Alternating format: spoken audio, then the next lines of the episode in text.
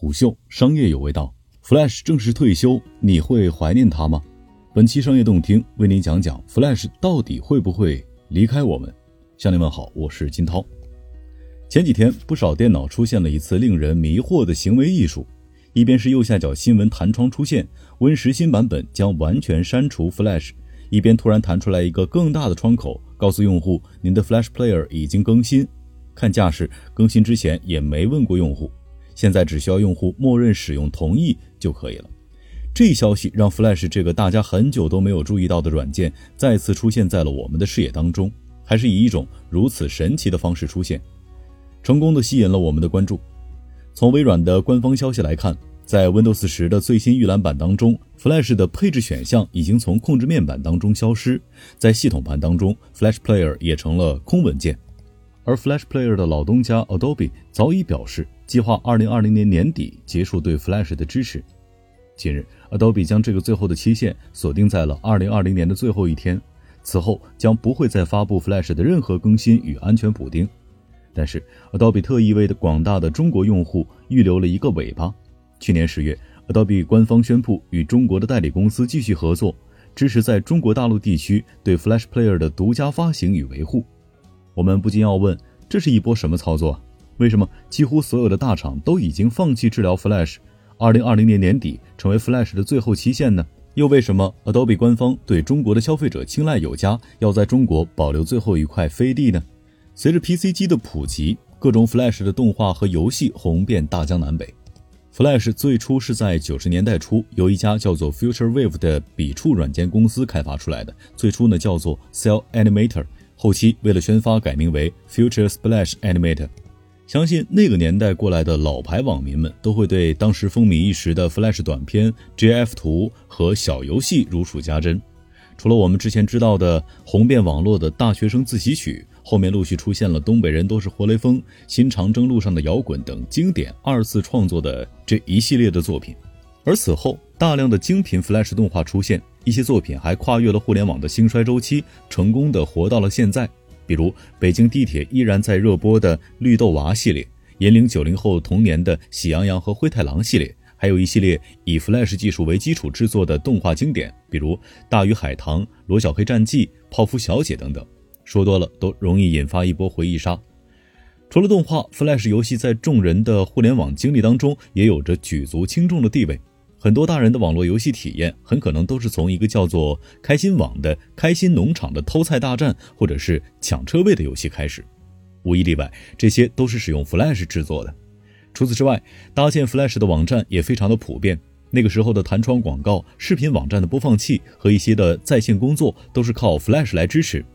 Flash 的繁荣生态有当时互联网初期网速限制的因素，也有着自身的优势特质。一方面是 Flash 依靠其较小的矢量文件和边下边播的流式播放功能，成为了最主流的在线多媒体文件；一边是 Flash 的简单可视化的操作界面，极大的降低了创作者的开发门槛，给众多的创作者提供了最好的开发平台。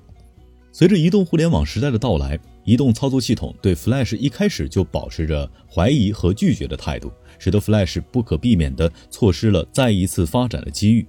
一个名为 HTML5 的时代开始了。Flash 曾经被视作互联网时代的永恒存在，但是却在进入移动互联网时代的时候，在开始就被抛弃。最先对 Flash 发难的正是乔帮主。由于苹果在研发初代 iPhone 的时候，发现 Flash 插件的运行会消耗大量的电力，对 CPU 资源的占用也是非常的严重。而移动端最重要的就是续航和响应速度，所以苹果从一开始就选择不支持 Flash。为此，乔布斯在2010年特意发表了一封千字文，指出 Flash 存在耗电严重、安全漏洞多等问题，表示 iPhone 和 iPad 永远不会支持 Flash。随着苹果的表态，各大网站在开发移动端应用的时候，都采用了开放标准的免费软件。在2014年，这些软件正式制定出了 HTML5 标准之后，在网页端和移动端都得到了广泛的使用，成为了 Flash 事实上的替代品。它可以让用户在无需安装插件的情况下，在网页运行视频和动画。Flash 本身的缺陷就藏在它自身的优势当中。因为 Flash 本身只是一个插件，任何浏览器平台都可以说说禁用就禁用，命运始终掌握在别人的手里，而后面的命运就一目了然了。一边是各大浏览器纷纷支持基于 H5 的互动技术，一边是移动端从苹果开始，再然后是2012年 Flash 又退出了安卓平台，再之后火狐、Facebook、YouTube 等平台也开始纷纷禁用了 Flash。由于失去最主要的平台支持和 Flash 的营收。Adobe 早在2015年就劝导用户主动放弃 Flash 格式，在2017年更是宣布在2020年年底终止对 Flash 的更新。那么现在距离2020年年底结束也就剩下两个月的时间了，我们将彻底见证 Flash 的离去。不过，为何 Adobe 要单给中国用户留一个念想呢？Adobe 对中国大陆用户的特别关照，其实是和 Adobe 在中国大陆的独家代理的生意息息相关的。一些专业人士透露，Adobe 在中国曾经授权给一家代理商，同意其推出一个特供中国大陆地区的 Flash 版本。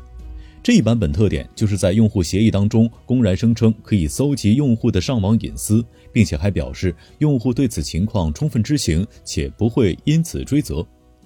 即使中国人对于隐私保护多么的无感，也无法直视这样对隐私信息赤裸裸的窥探。除此之外，几年之前，人们还发现下载 Adobe Flash Player 还会自动绑定下载一个游戏中心，因为引发广大用户的不满，甚至一度上了百度热词。现在在网上还能够查到大量关于如何在更新 Flash Player 的时候避免捆绑这个游戏中心的帖子。而就在去年十月，Adobe 官方微博和中国官网就公开发布了将继续与这家代理商继续合作，并且支持其在中国大陆地区对 Flash Player 的独家发行和维护。今年六月，Adobe 官方微博又再次重申，中国大陆用户们可以在2020年之后仍可以享受到 Flash Player 最新版本的下载、运营和技术维护等服务。其中，Adobe 指出要尊重中国大陆地区的特有发行渠道和使用习惯。大概翻译成大白话就是：一方面，确实有大量的网站仍在使用 Flash 开发的网页，使用旧版本的 Windows 用户需要继续使用 Flash 插件；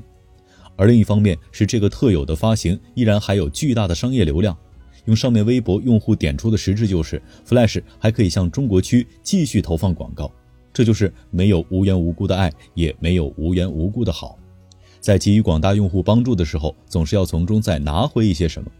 显然，对于已经采用了最新版本 Win 十系统的中国用户来说，他们显然不再继续需要这一版本 Flash 的服务了。Flash 只有痛痛快快、干干净净的彻底离去，才能够真正让广大用户在未来怀念它。